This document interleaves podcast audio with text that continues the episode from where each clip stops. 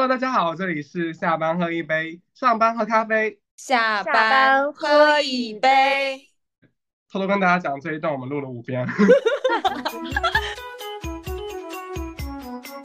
有一位也是当时的领导，我认为他是我毕业之后遇到的第一个贵人。我会有点 PTSD，导致我说，哎，如果我太快认为他是我的贵人，会不会后面出现这种反差？那我很想借这个机会，就分享一下 C 贵人的故事。刚好 C 贵人也在博客当中会面嘛？是否会有一些拍马屁的感觉在里面？有有一点社死。贵人是培养出来的。其实人与人之间，它本质都是价值交换的过程。人与人之间相处的界限和尺度，还有一个很关键的，就是自己的能量和精力，就是投入精力需要很好的分配。如果他是你的贵人，那你就呃跟定他就好了，多跟他进行一些交流。如果你希望你的领导成为你的贵人，那我觉得你要先成为被信任的下属。那你怎么样可以让你的职场贵人能够发现你？我觉得这是很重要的。大家好，我是今天的名字比较特别，我叫雨贵人。大家好，我是幸运能够不断遇到贵人的徐贵人。大家好，我是很幸运遇到贵人，也希望成为职场贵人的夏贵人。真的整段听下来，我觉得有种不可思议的感觉，真的过于《甄嬛传》了。自己叫自己贵人，对，而且夏贵人到自己贵人，感觉这个还蛮适合他的这个称号。是想到了那个《甄嬛传》里面那个叫什么夏春秋，是不是？对对对 对对对。但是活的不久，对，就只活到第一集。没事，但还好，在在职场里面我已经活了十一集了。较为成功的一个就是职场贵人本人。那一样的，今天我们要聊的这个话题也是跟职场里面的人相关的。在我们在职场中遇到某一些人的时候，这些人他们能够帮我们去跃上更高阶的职场，或者说能够帮我们更好的辅助我们去快、准、狠的完成我们自己的目标，让我们实现自己的价值。这样的人呢，我我们一般会称呼为他为职场贵人。这就是为什么我们每开头要每个人都叫什么什么贵人的人。那其实当你在职场里面遇到这样的一个贵人，他就好像帮你去打开了一个新的大门，让你能够看到更广阔的一个天地。那他们也会给你提供机遇、提供指导、提供支持，让成为你职场里面比较有力的一个后盾。但是，就像我们小学的时候，我们我们初中的时候语文课没有讲过，有一有一篇课文叫《马说》，他说：“千里马常有，而伯乐不常有。”那贵人其实并不是说我们想要就能得到的啊，可能还是很需要有一些神奇的。磁磁场在里面，那什么样的人才能算是一个职场贵人？我们又该怎么样去寻找跟把握这样的机会？今天在我们这个下班喝一杯里面，我们一起从三位主播的这个职场故事里面来聊一聊职场贵人，一起来听听我们是如何从各种偶然或者必然的因素里面去找到自己的贵人，并且在跟他们相处中去获取成长跟支持的。好。那我们就正式进入今天的播客畅聊环节。那第一个问题，我想先问一下 C 女士，你在你过往的职场里面有遇到过贵人吗？我刚刚有说，其实还蛮幸运的。我觉得我的主要的两段工作经历里面，其实都会遇到贵人。我觉得是贵人，大中小的贵人都有，给了我非常多的支持机会，以及有一些贵人可能提供给我非常重要的信念。哦，我觉得这些人可能。有的让我知道怎么做事儿，有的教会我怎么做人，还有一些是一些非常重要的支持，所以就比较幸运了。我觉得，嗯，细数一下，可能是比较重要的贵人，就是前一家公司里面的两个副总裁和 Flying 总。当然，我觉得我成长的比较快，虽然我之前在工作中跟他对抗很多，但我其实还蛮感谢他，就是院长了。因为他非常放权，同时确实给了我很多机会，所以其实我是非常感谢院长的。我觉得这些都是比较典型的贵人。那过程当中肯定也遇到还有很多不是你的领导，但是确实是你的贵人，在你的工作当中给到你嗯重要的支持啊陪伴的。理解，怎么？你有没有遇到过贵人？这个环节让我想到我们之前经常聚餐就进行的饭局人才盘点的环节。对对对，实习的时候很喜欢聊人才盘点。我一定要是 Q 一下在座的各位才会满足。我我觉得我在职场生涯里面还是遇到多非常多的贵人的，就像刚刚讲的大中小贵人。其实，在过程当中自己没有做什么很刻意的行为啊，但是你回过来去讲，去去去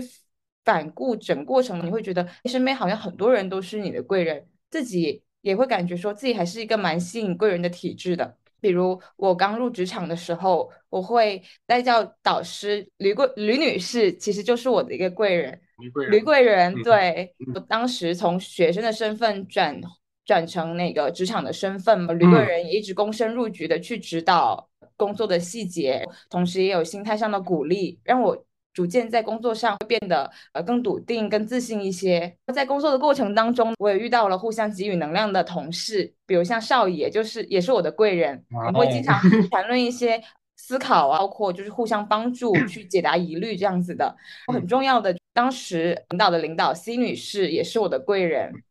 在呃方法、心法上，还有情绪上，都给予了很多帮助。这些贵人呢，会在我职业生涯迷茫的时候，或者是我在日常各种探索生活的时候，也会给到很多帮助。比如，特别是工作这个点，像是很多前领导、前同事也会主动的去介绍一些尝试的机会，甚至有时候觉得比我自己还要积极。嗯，这是这是呃，当然了，我觉得在现在的工作当中。我也遇到了贵人，比较比较核心的两个贵人，一个是我的前任领导乌女士，乌贵人，乌贵人，对乌贵人，因为我觉得她很懂得怎么治我，就我们性格还是蛮有反差性的，她是一个非常有计划性、条理性、逻辑性的一个领导，嗯，而我可能更是思维跳跃，然后随机性，在这个方面其实我们会有碰撞，但是也会有很强的互补。他的一些现行为，跟他呃以身作则的一些展示，其实会给到我一些启发跟指导性很强的一位领导。然后另一位贵人就是 J 神，是我现在的领导。J 贵人，J 贵人，有点难读啊，这个词有点 难读哎，有点拗口。对，这位贵人呢，他非常开放，我觉得我们性格是非常神奇的，那个磁场其实是蛮合的，给了我很多空间。也给了很多鼓励。是的，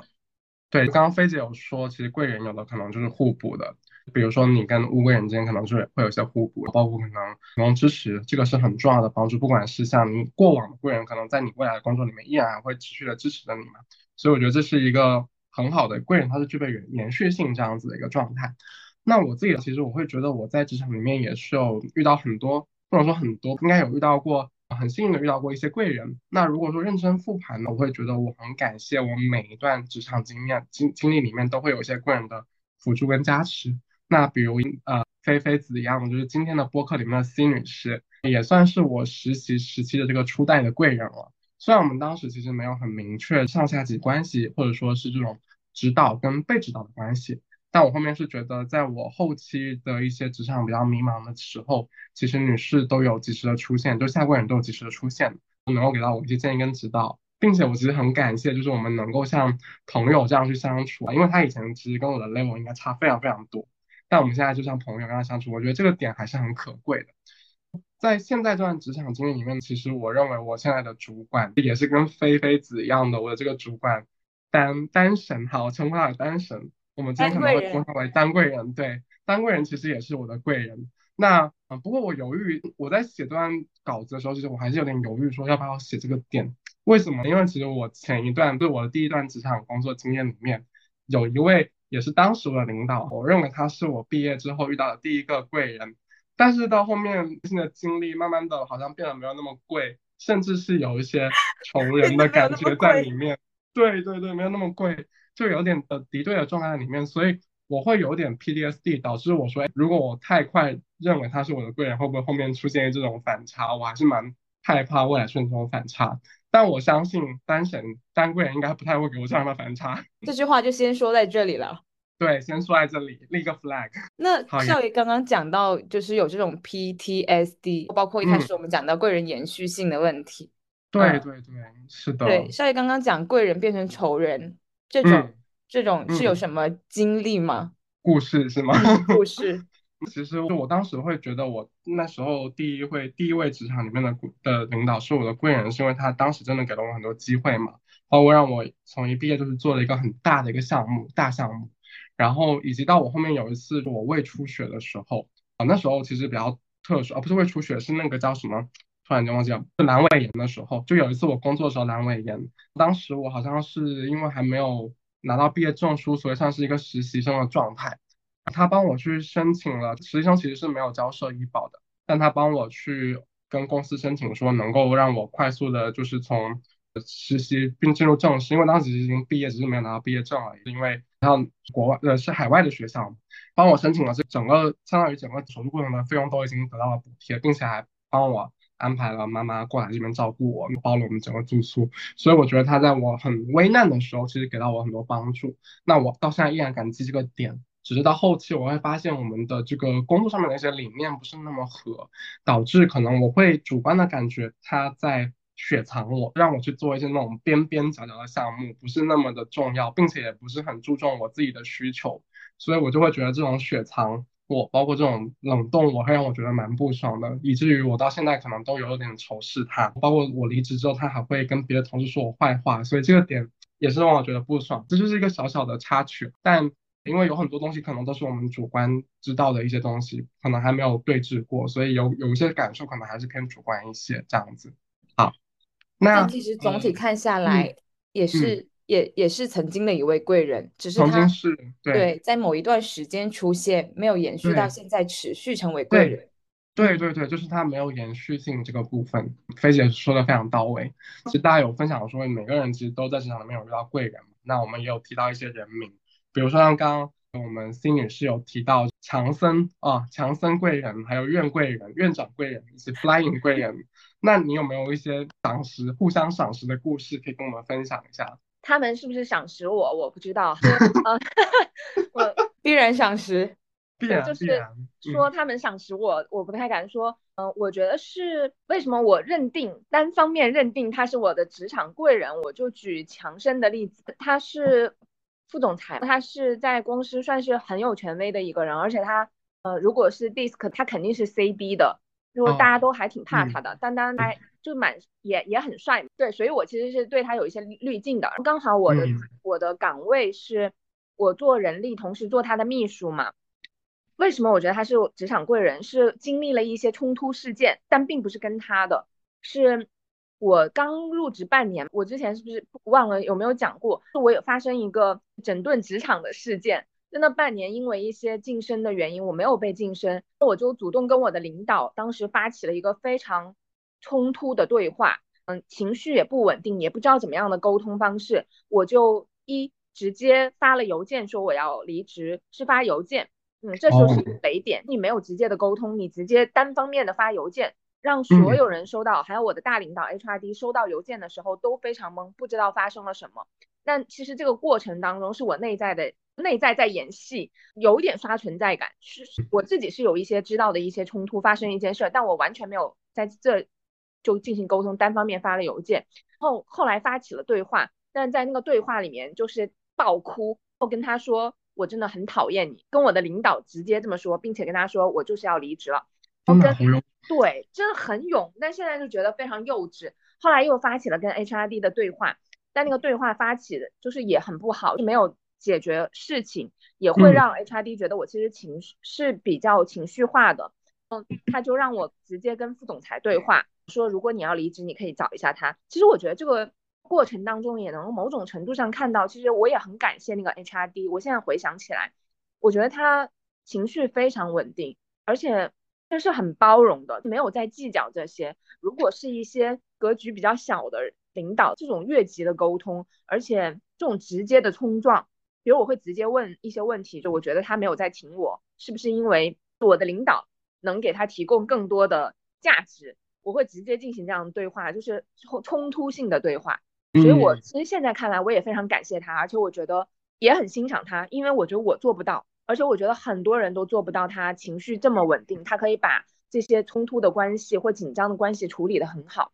那我去后来，我就直接跟强生这位贵人发生了对话。当时其实也还觉得自己要成熟一些，因为经历了两次冲突对话。还跟他就说这些问题都是我的。强生直接说，既然你来找我，说明你信任我，那我们就更真诚的对话，到底发生了什么？先还原事实，而不是讲你的情绪，或者是讲你怎么看这件事情。对我觉得这也是教会我的第一件事，就是你的沟通，你就先讲事实，而不是你在颅内高潮或在自己在自己那里演戏，增加很多细节。他听完我跟我领导的这个冲突，他跟我讲了他自己的职场经历。我觉得首先他心理咨询里面或教练技术里面也是一个很好的技术，他会自曝嘛，那他就讲他自己的事情，我觉得是会被同理到，而且是会。觉得有在被平等的沟通吗？对，是的。对，我觉得这也是一个沟通技巧。他就会讲他的职场经历，一些冲突事件。他想要跟我讲的是，就是每个人的职场都会遇到这些事情的，就不仅仅只是你遇到，我走到现在这个位置，我也会遇到。所以我其实是有强烈的被共情到，而且我的情绪是平静下来，我非常认真的在听他的故事，我很感动。他讲的第二件事情，他说这个是你的沟通的功课。就你跟你的上级的关系的处理是你自己的功课，如果他自己出面去帮我解决，他说这一个功课你永远不会习得，那你可能会不断的在你的职场上，在这里经历很多事件要去补足你的功课。他说你应该学会怎么样跟你的领导沟通。哦，我觉得这是第二个他教会我的。第三个他又说，他说他知道我是一个很讲求专业的人。他说：“那这件事情很好，他就值得肯定。”他说：“关于晋升这一点，他不会听我自己讲是怎样。他说他会去询问大家，就类似做一个人才盘点，我的专业能力是不是 OK？那他也教会我一件事情，就专业能力是你在职场傍身的第一性原理。我在跟他第一次对话，他就说，虽然你是我的秘书，但是其实我觉得。”嗯，我我他更看重的是专业能力。他说你的专业就是你的人力资源的专业能力，而不是你在秘书工作上做多么出色。所以我觉得这是他教会我的第三个道理。我跟他沟通完，我就决定，无论我是不是能获得晋升，我一定会坚持的待在这里的。然后我就觉得跟着他其实能够，嗯，教会我很多事儿。而且我觉得他身身上，这是我实际跟他发生的对话嘛。嗯。还有一件事情是我观察的，是。我觉得很难做到的是，我跟了他三年，我从没见到过他任何一次迟到。这 我觉得这个人的自律是很难的一件事儿，但我在他身上看到了，他对自己的要求高，那他对别人的要求也很高。我觉得他这个这点是非常难的。我跟他这么久，我就觉得他是高度的自律，自律，而且他非常高效，他很很少加班的。他也经常跟我说，我不强调你加班。就是他觉得高效的工作是对自己的负责，不用演戏来装你多么忙。他说他觉得这个没有必要。他说真正的聪明人是应该知道怎么样高效工作的。所以我觉得这对我来说是非常重要的职场贵人，而且会影响我的职业一生吧。是的，我觉得刚刚提到这个点，我觉得菲姐要好好学习一下。希望你现在可能的贵人也能教会你不要迟到这个事情。然后，因为刚刚其实我觉得女士说的好几个点，我都有。在我现在的要分享的故事里面有，就是有同共同频道，所以我想说，我可以先讲一讲我我的故事，就是为什么我刚刚有说到我现在的职场贵人叫丹贵人，那为什么我会认为丹贵人是我的贵人呢？首先第一个点是滤镜的关系，但是刚刚女士说到滤镜，可能是因为她颜值的滤镜哈，就是最初的滤镜应该是，那我最初的滤镜其实是因为我在进家现在这家公司其实还是有点坎坷的。哦，我当时会离职，然后来下这家公司，主要是当时我的前一份工作很短，只有三个月，三个月在一个教育行业里面，就是一个那种 K 十二的很细分、很细分赛道的的那个行业里，然后刚好进入职三个月就遇到了双减，双减的话就是被迫开始要看工作，因为可能公司快不行了嘛。然后面这家公司呢，其实在双减之前，就是我已经等于说我面了这家公司两次，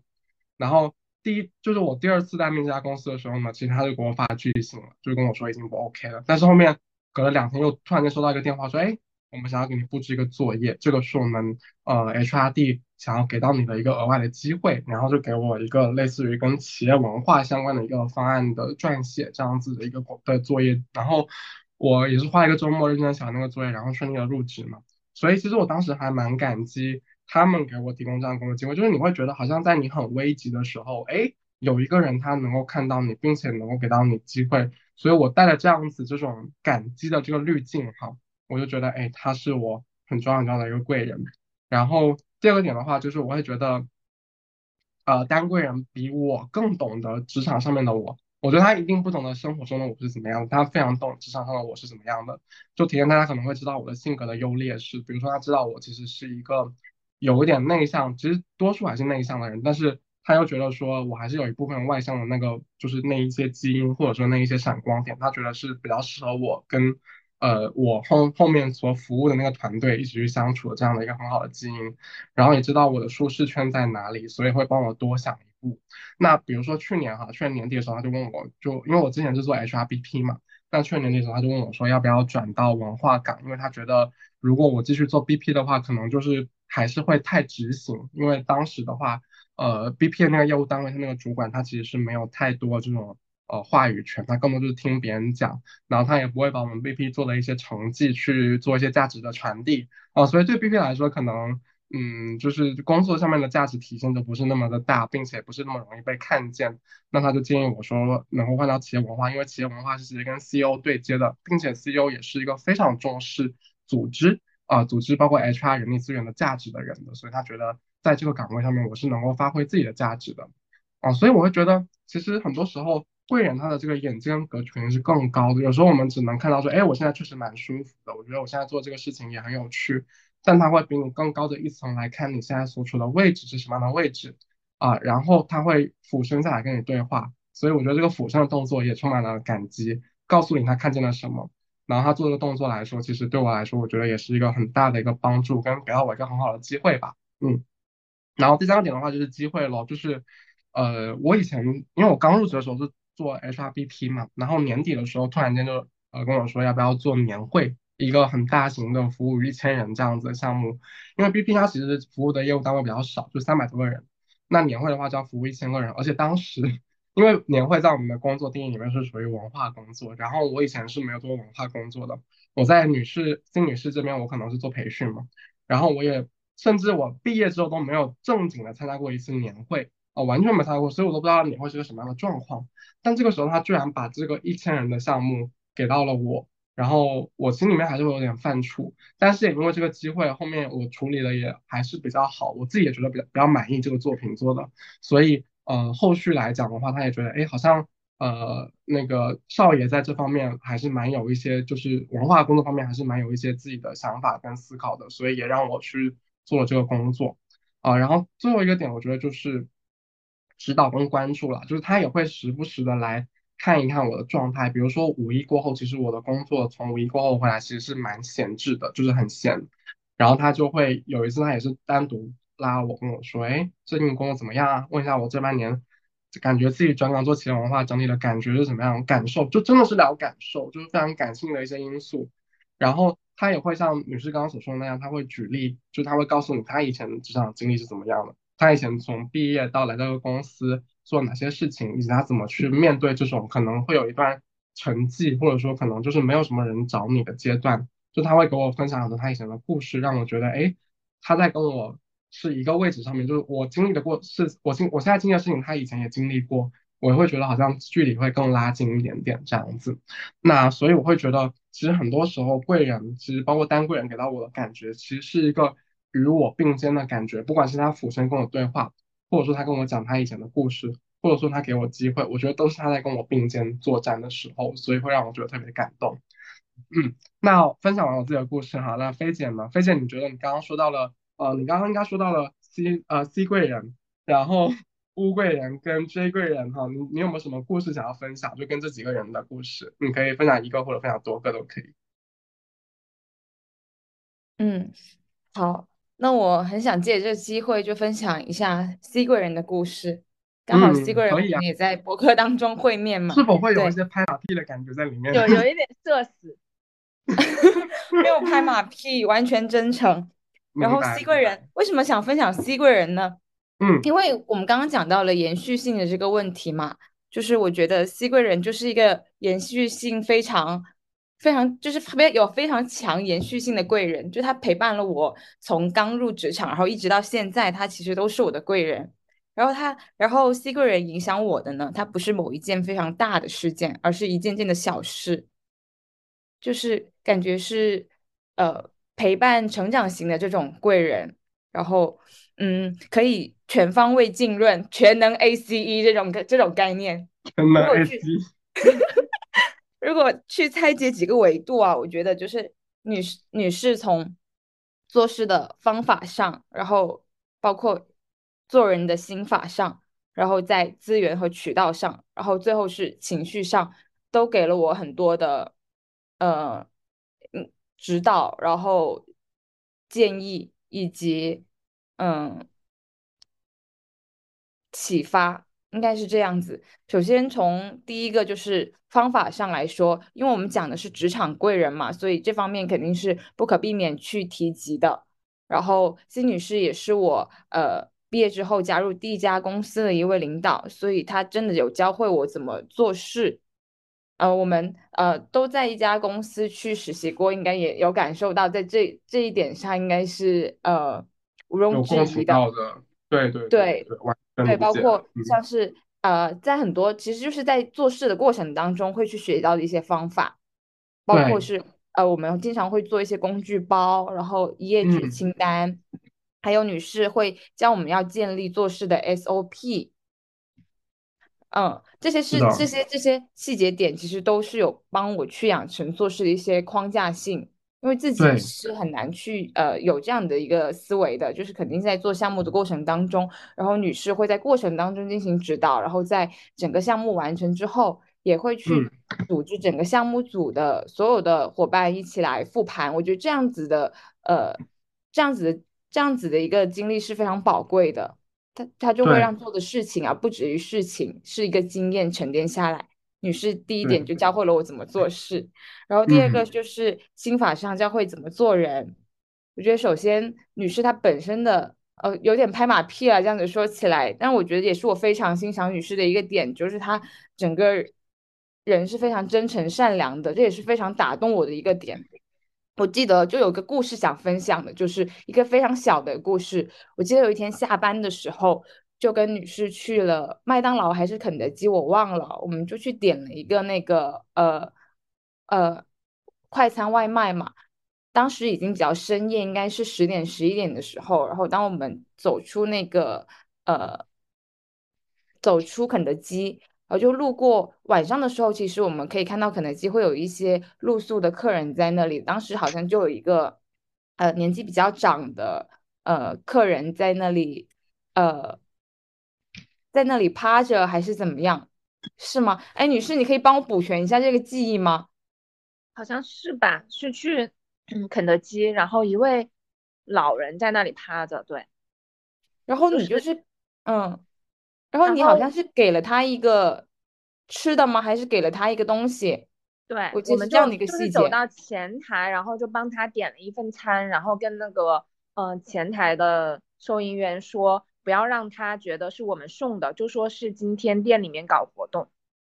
嗯，好贴心哦！天哪，这个非常打动我，就所以说我觉得是一件件小事，然后感动了我。就这个会感受到女士非常的善良和真诚，就从各种的做事的细节当中，就呃教会你怎么是怎么去做人，或者是人的品质有哪些，就是一点点的被点亮。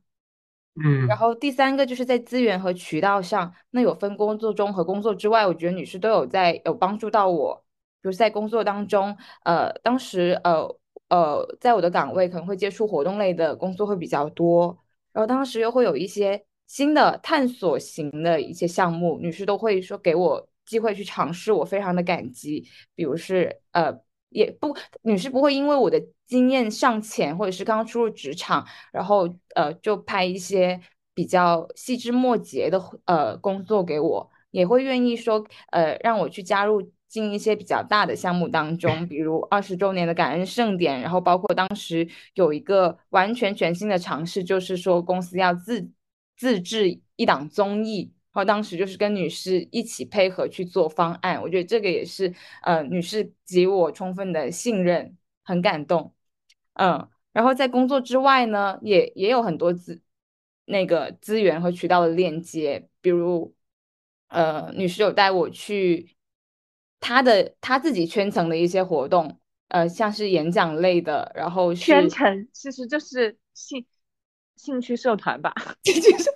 圈层社交。女士带我走进了她的人际关系当中，我觉得这是非常感激的。就我们逐渐的从工作工作当中的贵人变成了生活当中的贵人，嗯。然后最后一点呢，就是在情绪这个方面，这里有个小故事想分享，呃。呃，女士在呃当时有建一个，这是可以说的嘛？就是像私密且真诚的小群，就是情绪日记小群。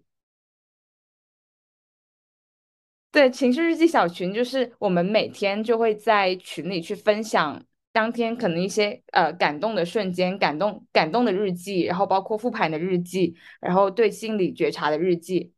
我觉得这是呃打开我。对，与自己心理对话的一扇一扇门，这样子，之前没有没有尝试过，呃，通过文字或者是反顾内心的方式跟自己对话，然后，呃，在女士这样的一个引导下，其实我们就呃莫名的结成了一个团体，然后进行这样情绪日记的分享。那在这个分享当中，自己其实是呃逐渐去。尝试这一步跟自己对话，同时我们之间的关系也借着更多的情绪表露以及更多私密事情的分享，然后感觉会更浓厚了一些些。就我觉得很神奇吧，我也没有办法总结，呃，具体是有哪些帮助。我就是觉得是在种种方面，我们都有一些很神奇的磁场，然后在彼此的吸引着，嗯。但但是我常常觉得，就是女士女士对我的帮助真的是非常多，然后我也希望在呃今后或者是未来能够给女士呃更多的一些可能能量的输出，我们一起成长这样子。就就之前我可能会社死在这个环节，因为我其实是虽然我没有人不喜欢听赞美，但是面对面就是这样子现场的听还是会尴尬的。嗯，但是刚刚的那一段，其实我还蛮感动的，是因为我觉得这其实是彼此照亮的过程吧。因为我们今天就在聊贵人嘛，可能很多人听到以后会觉得呃失落，因为觉得为什么我没有贵人，对吧？但我觉得其实嗯，这些是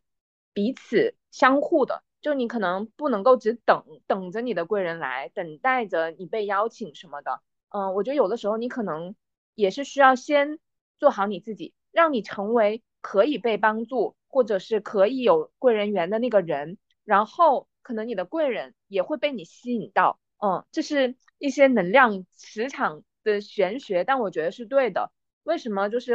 我呃会非常喜欢少爷和徐飞，因为我觉得他们身上就具有这样子的能量，而且你是能够看到他们是不断的在吸收，而且会呈现惊喜出来的。然后当然。就是他们也给我很多能量，就是让我，嗯，比如了更了解大家，然后我每天也会很惊喜，是因为我觉得他们学习能力很强，他们也给我提供了不同的思维方式，所以我觉得这些真的就是相互的，是彼此照亮的，而不是那种呃不平等的上级下级这样的关系的，嗯，所以我也非常感谢你们，某种程度上你们也是我的呃。平行贵人是吗？对，上下贵人，上下贵人，上下贵人。我我其实也一直觉得我们这样的关系真的非常健康，并且我觉得这是一个非常非常好。包括现在一起录播客，也是大家都有能够一起去分享观点嘛。然后这也是一个贵人缘的一个持续输出，包括持续互相给予能量的一个体现，这样子。那刚刚其实我们有聊到很多我们彼此职场里面的一些贵人，包括很多具体的故事跟细节。那可能或多或少有聊到，哎，贵人需要具备什么样的品质？比如说刚刚呃菲菲子说的，贵人需要很真诚善良。比如说女士很真诚善良，并且很关注到每个人，关注的是人而不是事情本身。这里要一定要强调关注人，关注人，请每个管理者把这三个字放在自己的大脑里面。好，那下一趴我们再来聊一聊。那根据我们刚刚来描述的故事，你们觉得贵人应该具备什么样的特质？那菲菲子先聊呗。好，通过我们刚刚的分享，其实我们会发现，我们的贵人其实不只是自己的领导，也有可能是同事或者是朋友，就是职场当中的朋友。所以呢，我想把贵人就分成为，啊包括有向上贵人、平行贵人跟向下贵人。那我们比较常见的就是向上贵人嘛，向上贵人一般是我们的自己的领导或者是职场当中的前辈，他们就会有更加丰富的职场的经验，也在专业领域有比较强的一个深耕。那在跟向上贵人去给我们的帮助，就是刚刚有讲到的方法啊、心法呀，可以帮助我们打开视野啊，也可以给我们成长。那其实我觉得很重要的，跟向上贵人本质上我们是互相成就的。在这个过程当中，我们也要去展现我们自己个人的能力跟亮点。他们是能够在能力上、发展上以及个人成长上都能够帮助我们的人，这是向上贵人。第二个就是平行贵人，我觉得平行贵人也非常非常的宝贵，因为向上贵人总是稀缺的嘛，因为领导总是不可能非常多个，但是同事会有非常多。其实我们其实也可以去打呃。打开我们的视野，多多发现我们身边的平行贵人。那平行贵人一般是我们朝夕相处的同事，或者是项目中的战友，甚至是在公司某个活动去认识的朋友。那平行贵人跟向上贵人不一样的就是，平行贵人之间会有比较一致的价值观，我们也会有非常深刻的一些回忆，深刻共同协作的经历，还蛮特别的。因为情绪和故事往往是能够让人更加连接的。一个点，在平行贵人之间，我觉得我们也当然也是彼此的嘛，可能互相都是互相的平行贵人。那我们会彼此去提供情绪价值，也会去分享一些资源跟机会。这里又得 Q 一下少爷，比如说我跟少爷就是很多年前实习认识的，现在我们还保持着日常沟通。我经常就在微信上就会跟少爷说，今晚有空吗？要不要 对话一下？对，talking 一下，嗯，互相 想是个就是对，第三个就是上下向下的贵人，是我们很常常去忽略的一个方面。他们可能是我们的后辈，就比如说实习生或者是自己的下那个下属，在职场上面，可能向下贵人某些方面并不如你，但他们是你曾经帮助过的人。其实对于向下贵人而言，你可能就是他的向上贵人，这也是个互相关系。对于向下贵人而言，他对你的认可和信任感是非常强的，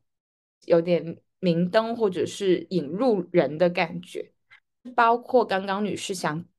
有所讲过的，其实向下贵人通常可能会比年纪轻的人，他们是年轻人，会提供一些新的视角，你会从他们身上看到无限的潜力。所以在帮助的过程当中，一定自己也会收获满满的能量感，收获到幸福的滋味。对于我而言，我觉得就是最近在公司有去认识一些更年轻的一些同事，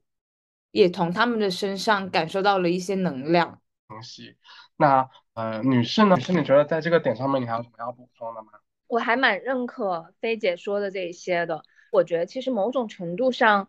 我们说的贵人其实就是我们的支持系统，我觉得这也是需要有意识去打造支持系统的。托布花就说，每个人都应该找到自己生活的支持系统，然后可以从不同方向去吸收能量，工作和生活都是。那如果我们讲到在职场上，我觉得所谓的贵人其实就是我们的支持系统。那我觉得你可以有意识的去寻找呃这一类的贵人或支持系统，我把它分为几类吧。第一类就是知识代理人。他是一些专业的高手，所以你可以在他身上学习到非常多的专业知识或技能知识，能够跟高手在一起，确实是能够加快你成长的速度的。因为这个密度的集中能量非常强，所以这是第一类，我觉得是知识代理人。第二类就是连接者，我觉得他们是资源的能手，他们的能量可能擅长于去调动资源，去识别一些呃事情需要哪一些。能量或哪一些类别的人，他们非常擅长去调动资源去做匹配。那我觉得这一类人也是可能会成为你的贵人的，因为他们是能量的集中地嘛，他和资源的集中地，他们可能会散发很多的资源。嗯，那而且他们其实善用调动资源，善于连接资源，他们有很多资源。那其实某种程度，他们也有非常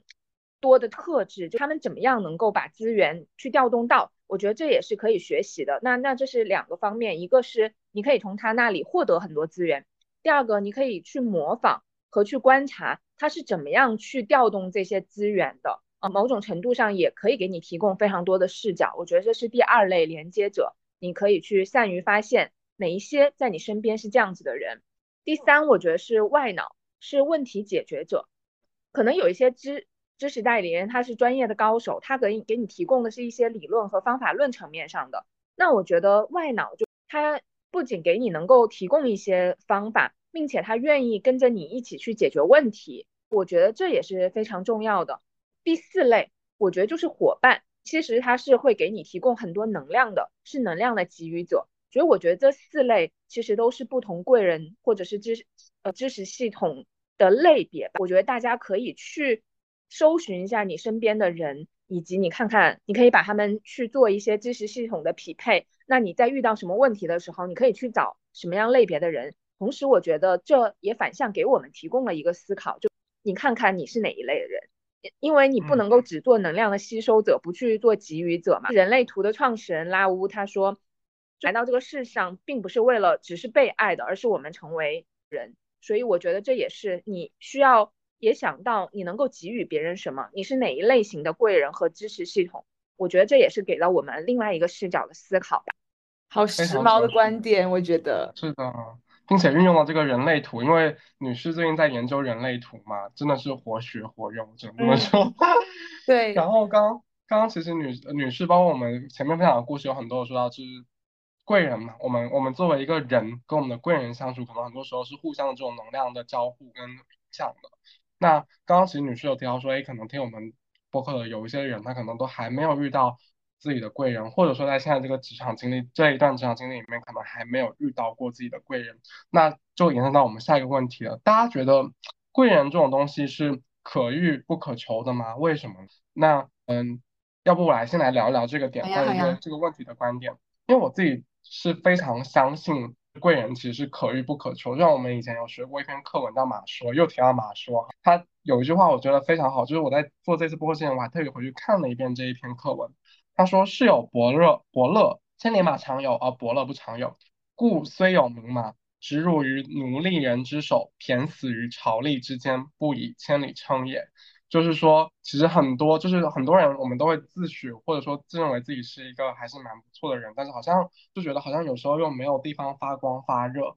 那所以就很多时候，其实每个人其实身上都是有亮点，但是因为没有一个能看他亮点的人，所以大家可能都是在职场里面就没有找到自己的价值，或者说过着一个数十年如一日这样子的一个状态。那这样我的性格其实本身不是那么的自信，我觉得还是很多时候我对于很多事情是不太强求的。我就觉得贵人这种东西啊，遇到就遇到，那没遇到我可能也就是植入于奴隶人之手，偏死于朝力之间，我可能也会变得默默无闻。所以我觉得我有时候我当然我内心是非常渴望别人关注我跟指导我的，或者给我机会的，但是我会碍于我自己的面子或者说性格的一些缺陷，我往不会把这些东西表达出来，所以会造成一些心理上的内耗。但是呢，如果我的贵人一旦出现，我是会去格外珍惜，并且能够记住一辈子的。这可能也是一些天蝎座这种很两极的操作。所以总的来说，我会觉得贵人其实他是可遇不可求的。我好像很难。有什么方法能够说，哎，我叫贵人，我就立刻能够得到一个贵人，是这样子的。那菲菲子呢？你觉得贵人是可遇不可求的吗？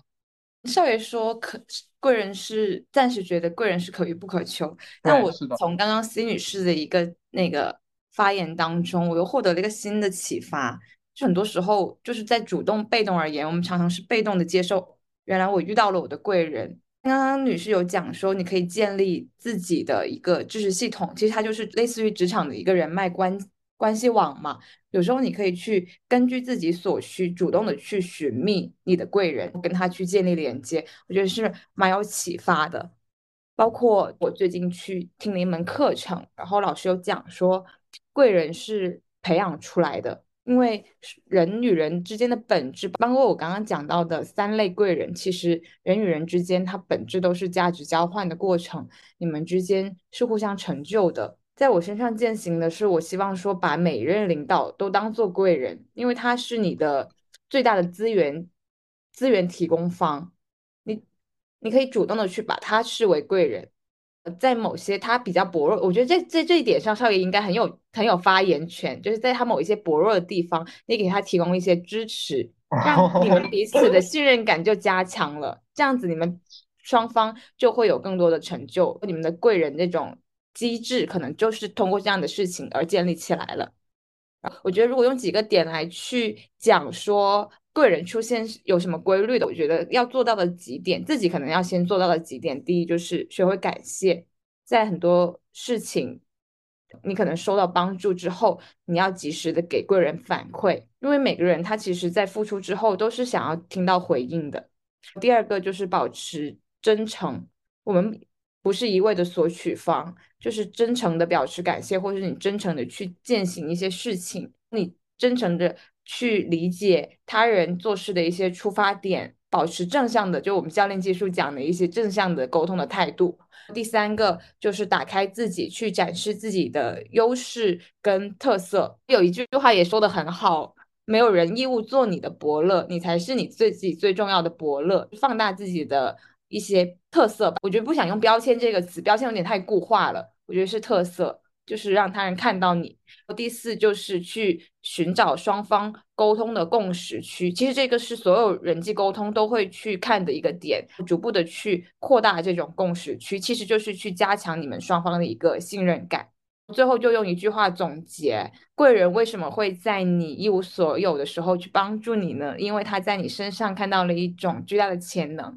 而这种潜能就是吸引贵人的根本。这就是我觉得对贵人遇到贵人的一些，或者是你怎么去对待贵人的一些规律。好，就刚刚菲菲子其实有提到的这几个点，我觉得对我来说也是新的启发。女士，你觉得贵人是可遇不可求的吗？嗯，以前我确实认为他是不可求的，我就会去羡慕别人。嗯，虽然我自己有贵人，但是可能身处在其中的时候并不觉得，所以我会认为可遇不可求，而且觉得。就像《山月记》里面说的，自己是块美玉，生怕没有被好好的琢磨，已经没有被运用到。但我我在想，为什么？可能这是大部分人的想法，都觉得它是可遇不可求。我想为什么？是因为职场上你的伯乐、你的贵人，大家只定义成他是你的上级，然后这一种关系天然是不平等的，大部分都是不平等的。那我觉得大我们大部分人是会有慕强及恐弱的心理的，也去害怕去跟你的职场。贵人去建立链接，首先在自己心理上这就会不平等了，所以很难去开启一些更真诚的、更平等的对话。所以我觉得这是大部分人的想法。那后来其实我觉得一个很大的启发，刚刚我们也聊到嘛，第一是没有人有义务来帮助你。刚刚徐飞也说了，只有自己，并且你要找的呃贵人，并不仅仅只是你的上级。你需要去匹配你的支持系统嘛？如果你非常非常渴求有你的贵人，我觉得首先做出改变的是你自己嘛。如果你希望你的领导成为你的贵人，那我觉得你要先成为被信任的下属，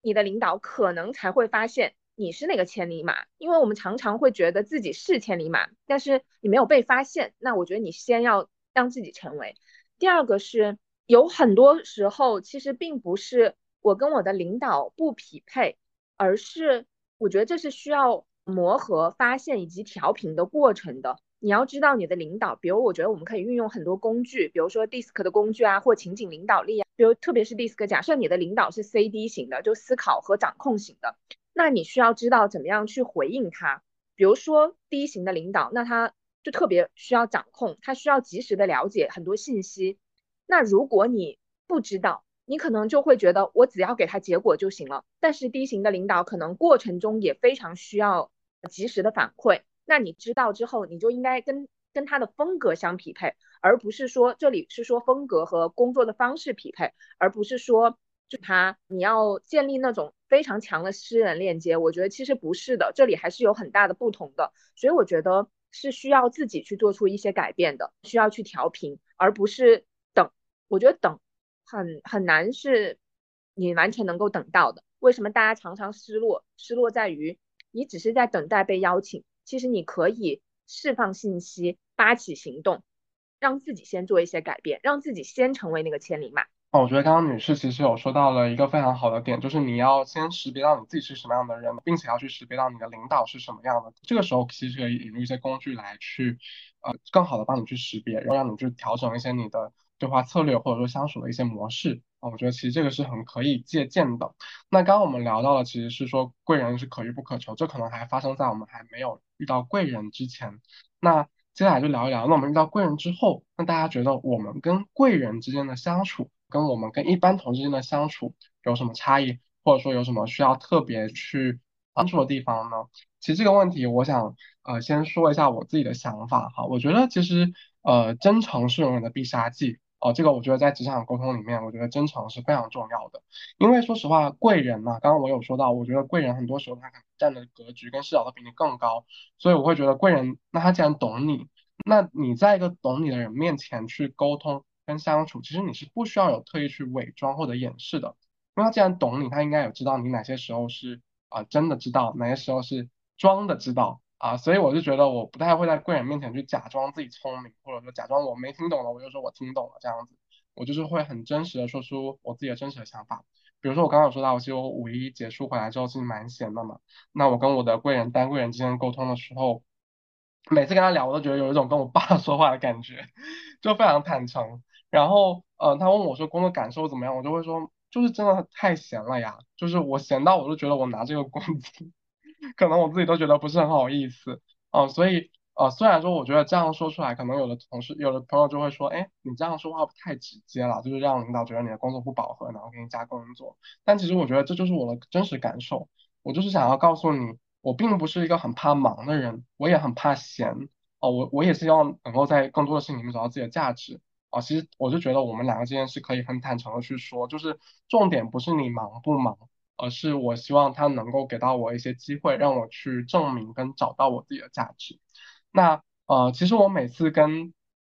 单单贵人对话的时候，我都觉得我还有另一个策略，就是我会尽可能的希望能够在我每次汇报工作的时候，让他去看到我的成长跟思考啊。然后我有时候跟他过方案的时候，其实我前面会花一些时间自己去预演，去顺逻辑。然后这个顺逻辑过程，其实菲姐跟女士也有参与过很多次嘛。就是我每次想一个方案，我可能先会先跟你们两个分享，说，哎，这个方案你们觉得怎么怎么样？然后你们给我一些建议之后，我再去重构一下，看一下哪些东西是我没有思考全的，我把它补全。我会尽量的珍惜我每一次跟贵人去汇报工作的机会，让他看到我的东西是有思考，我每次都在进步，或者说我的深度更深，逻辑更自洽了。但是我也很觉得有一个点做得很好，就是我觉得我真的有疑惑的时候，我也会大胆去问，我不会去想太多或者思考太多，不会担心说我问这个问题太愚蠢会被他呃笑，或者说接下来就慢慢他就会歧视我之类的哈，就是不会有这样的顾虑。就大概就是我跟他之间的一个相处。那菲菲子呢？我觉得刚刚少爷分享的一点，我觉得特别棒的，就是让贵人看到自己的成长。对他就是觉得那这样子会让贵人可能是向上贵人。感受到他的一些付出，也得也得到了回应，就是能量交互的过程。那对于我对这个话题的分析，个人的相处和一般同事有是否有差异性？我我个人觉得是没有特别大的差异的。但但我们需要注意的就是人与人之间相处的界限和尺度，还有一个很关键的就是自己的能量和精力，就是投入精力需要很好的分配。因为我们刚刚讲到了很多贵人，那些贵人，所有的贵人你都是需要去运营跟维系的，你的精力又是有限的，你可能要把你的精力投入到你认为最核心的贵人身上，或者最核心的几个贵人身上。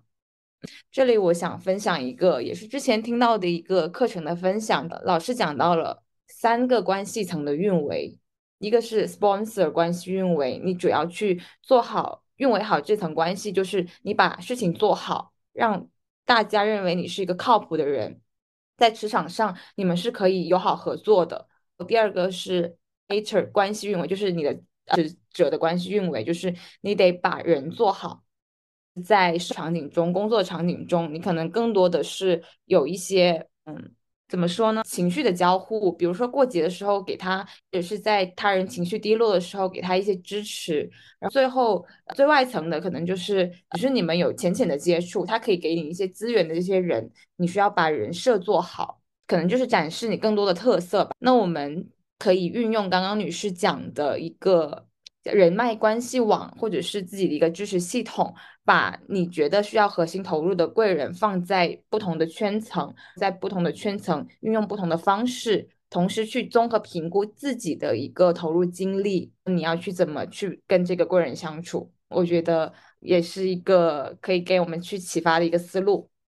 非常好哎，菲姐，你刚刚说到这个，我觉得从 sponsor 到 contact，这个其实也是一个很好的不同阶段的我们应该要怎么跟他相处的策略。那女士呢？你觉得我们跟贵人之间，就是已经有贵人之后，我们跟贵人的相处，那跟普通同事之间的相处，你觉得会有什么差异，或者说有什么要注意的地方吗？我觉得已经如果已经有贵人了的话，嗯，那肯定就是跟定他呀。而且我觉得是可以释放信息的，就告诉他，嗯，我觉得帮助了我很多。我觉得还是需要建立这样子的关系的，而不是说，我还是要强调一下，这种也并不是说你跟你的领导要多进行什么私下的沟交流啊什么的。但我觉得，嗯，能量是流动的，你要让他知道这些。其实我们总会觉得他肯定知道他是领导，其实未必的。每个人都希望得到正反馈的。我觉得徐飞刚刚说的对，就如果他是你的贵人，那你就呃跟定他就好了，多跟他进行一些交流。我跟那个强生，我的职场贵人，其实在他前一任秘书走的时候，他的前一任秘书就说：“他说你其实都可以多跟我说，我很怕呀，能交流什么呢？”他说：“什么都行啊，可以进行一些非正式的沟通的，就比如你可以跟他分享看的书啊什么的。”我当时就想说，嘛又很浅层，他会不会觉得我跟他的交流就很没营养？但是后来我慢慢发现，嗯，其实也并不是的，有的时候他们在高位。其实也蛮孤独的，他们也希望吸收更多的一些视角和能量，而且你慢慢的沟通的过程中，你是会发现他们有趣的一面的。所以如果你发现了你的职场贵人，我觉得那就跟定他。那我也想补充一个，我觉得你怎么样可以让你的职场贵人能够发现你？我觉得这是很重要的。我觉得有几个吧，第一个就是有几个思维，第一个是你要有支撑思维。为什么很多人羡慕说我没有好的领导？是你在想，你大部分是在吐槽你的领导，还是在支撑你的领导？我觉得首先你需要信任他，交付你的信任，他你才可以被信任。所以第一，你要撑你的领导，要支撑他，因为他其实给你布置一些工作或安排你一些活，某种程度上我们会觉得他就是让我帮他完成任务啊，但其实他也是在释放一些权利和空间给到你的，因为如果他自己做，他可能更。心里有把握，但是他愿意让你去分担一些事情，其实他内心也是没底的，所以你需要撑他，只有他走得更远，你可能也能走得更远。那第一个我觉得是支撑思维，第二个是模仿思维。如果他是你的贵人，你要看看他身上有哪些品质，你可以去模仿，你觉得他很好的那一些点的。第三个我觉得是像徐飞说的。你需要有 IP 打造的思维，你要自己有你非常显著的特点和所谓的 IP，嗯，你要有在某一方面的优势是很强的，并且你要善于去让大家发现你的这一些优势，你的 IP 是什么？所以我觉得这是很重要的，主动释放信息，主动嗯去发挥你的优势是很重要，而不是去限于说我没有我的我的劣势是什么，我要补足它。尤其是现在确实是精力有限，你极大的去放大你的优势，更容易被发现，更容易有舞台吧。第四个就我觉得需要是联机行动的，不要读。尤其是现在就是 AI 都能够帮我们做很多事情了，所以我觉得你要善于去用很多的工具去联机行动，解解放你的生产力吧，也更聚焦一些。这是我的一些想法。刚刚有说到有一些要有一些非正式沟通。刚好我这两年来，我也发现我的那个单贵人 确实好像也慢慢的会跟我们之间有更多非正式的沟通，包括也会有一些私下的饭局什么，他也会好奇说你们平时在玩什么、吃什么，或者说有一些类似于要加入我们的对话这样的过程。所以我觉得贵人其实并没有这么的遥不可及，或者说觉得好像总是一个很高冷的状态，他们其实也是很接地气。也很想要融入我们这个圈圈子里面，或者说想要跟我们站在一起这样子的一个感觉的。那最后呢，因为我们今天其实聊到这里，整个的话题基本上也到了尾声嘛。那最后我们就想来借着这个节目的机会来聊一聊，就你们有什么话是希望通过这个节目跟我们的贵人去诉说的？那。在今天的节目最后呢，我们也一起来，因为借这个节目的机会，可能有很多话不一定是平时有这么感性的机会可以跟自己的贵人诉说的。那不管现在这个节目大家有没有，你的贵人有没有听到，我觉得还是想要来跟贵人说一些话。那我觉得就我这边就两个贵人嘛，就一个是我初代的夏夏贵人在现场，他又要再次接受这样子的一些这种正反馈。瞬间，对，其实非常感谢的是。我想要感谢的点还蛮特别的，就感谢你之前实习的时候为我们提供了高级民宿。我们之前实习的时候，其实我是要走的，就因为我是我跟飞姐他们不太一样，我是属于我实习完之后我就要去读研了嘛，所以我不太有什么转正的考虑。当时我是想说，我毕业就走，但女士是希望说我能够留下来跟他们做完一个对我来说其实也很重要的一个项目，叫时代辩论家这个项目，因为这个项目确实也让我学到跟收获了很多。那当时。提供了这个诱惑条件，就可以给我提供高级民宿的一个住宿，所以抱这种就是比较就是虚荣，没有啦，就是还是需要有一些安置的这样的一些心情。所以感谢你提供这个民宿之后呢，其实同理也感谢你给我提供了时代辩论家这个项目经验。那我觉得这是我到目前为止，不管在面试或者跟别人聊起来，我都觉得是一个很好的炫耀的一个谈资。包括我在这里面，其实我觉得我也做了很多呃新的尝试，比如说我做。我做了整个系列的推送，我觉得这个东西对我来说是一个很好的成绩。那此外，我觉得也很感谢你愿意走进我们，跟我们成为朋友，去感受到我们的能量，同时去释放你的能量，去散发你的能量。我觉得这是一个很好的过程，以及很好的关系，希望我们能够继续维持下去。那第二个我想对话的贵人就是丹贵人了。我觉得这就是一句话，因为刚刚我有说到我有 PTSD 嘛，所以我觉得就一句话，我觉得我希望我也能够慢慢的成长为你的左膀右臂，就是这样。好感动，最后一 句，你一定要让单个人听见你的诉说的这个感谢。但我觉得他大概率会听不到，所以我觉得我也没有想要写很多。那你 那你就用那个亲身行动去践行是吗？我感受到你们之间深深的这种情谊吧。我觉得就是说感谢这个环节真的好难表达，用一句话来表达感谢。没关系，因为我觉得你刚刚其实你有提到三个贵人嘛。就是下贵人、追贵人嘛，你有分别想说吗？还是你类似于有一个比较中心的这种话，跟他们都可以？嗯，我用中心的话来讲好了。可以啊，可以啊，Of course。我觉得就是在职场当中，我们在职场中工作，不只是做事，不只是收获一些项目的经历或者是能力的成长，我觉得很大的收获也是认识到了，呃，这些人，包括特别是这些贵人。我想对所呃贵人们说，就有一些贪心的话语，希望不希望希望你们，希或者是我我们互相，不只是职场的贵人，是一生的贵人，用一生一世供养，将你供养。那那最后就让女士来收一个尾巴，让你来跟你的贵人对话一下。嗯，其实我确实也没，虽然我刚刚提到很多，你要感你们要要就我们要感谢他们嘛，但其实我也没有。不可能只有在离职的时候会告诉他们，就他们对我们的帮助嘛。那我也非常想感谢，我觉得想感谢的是感谢看见和点亮吧，也希望能，我也希望能够成为别人的贵人吧，因为我觉得这也是在结善缘的过程。你已经成为了很多人的贵人了，你要注意对我们的投入要持续的投入，持续养成，不要投入到别人身上去。你要做持续的贵人。对，那。也希望让他们知道，其实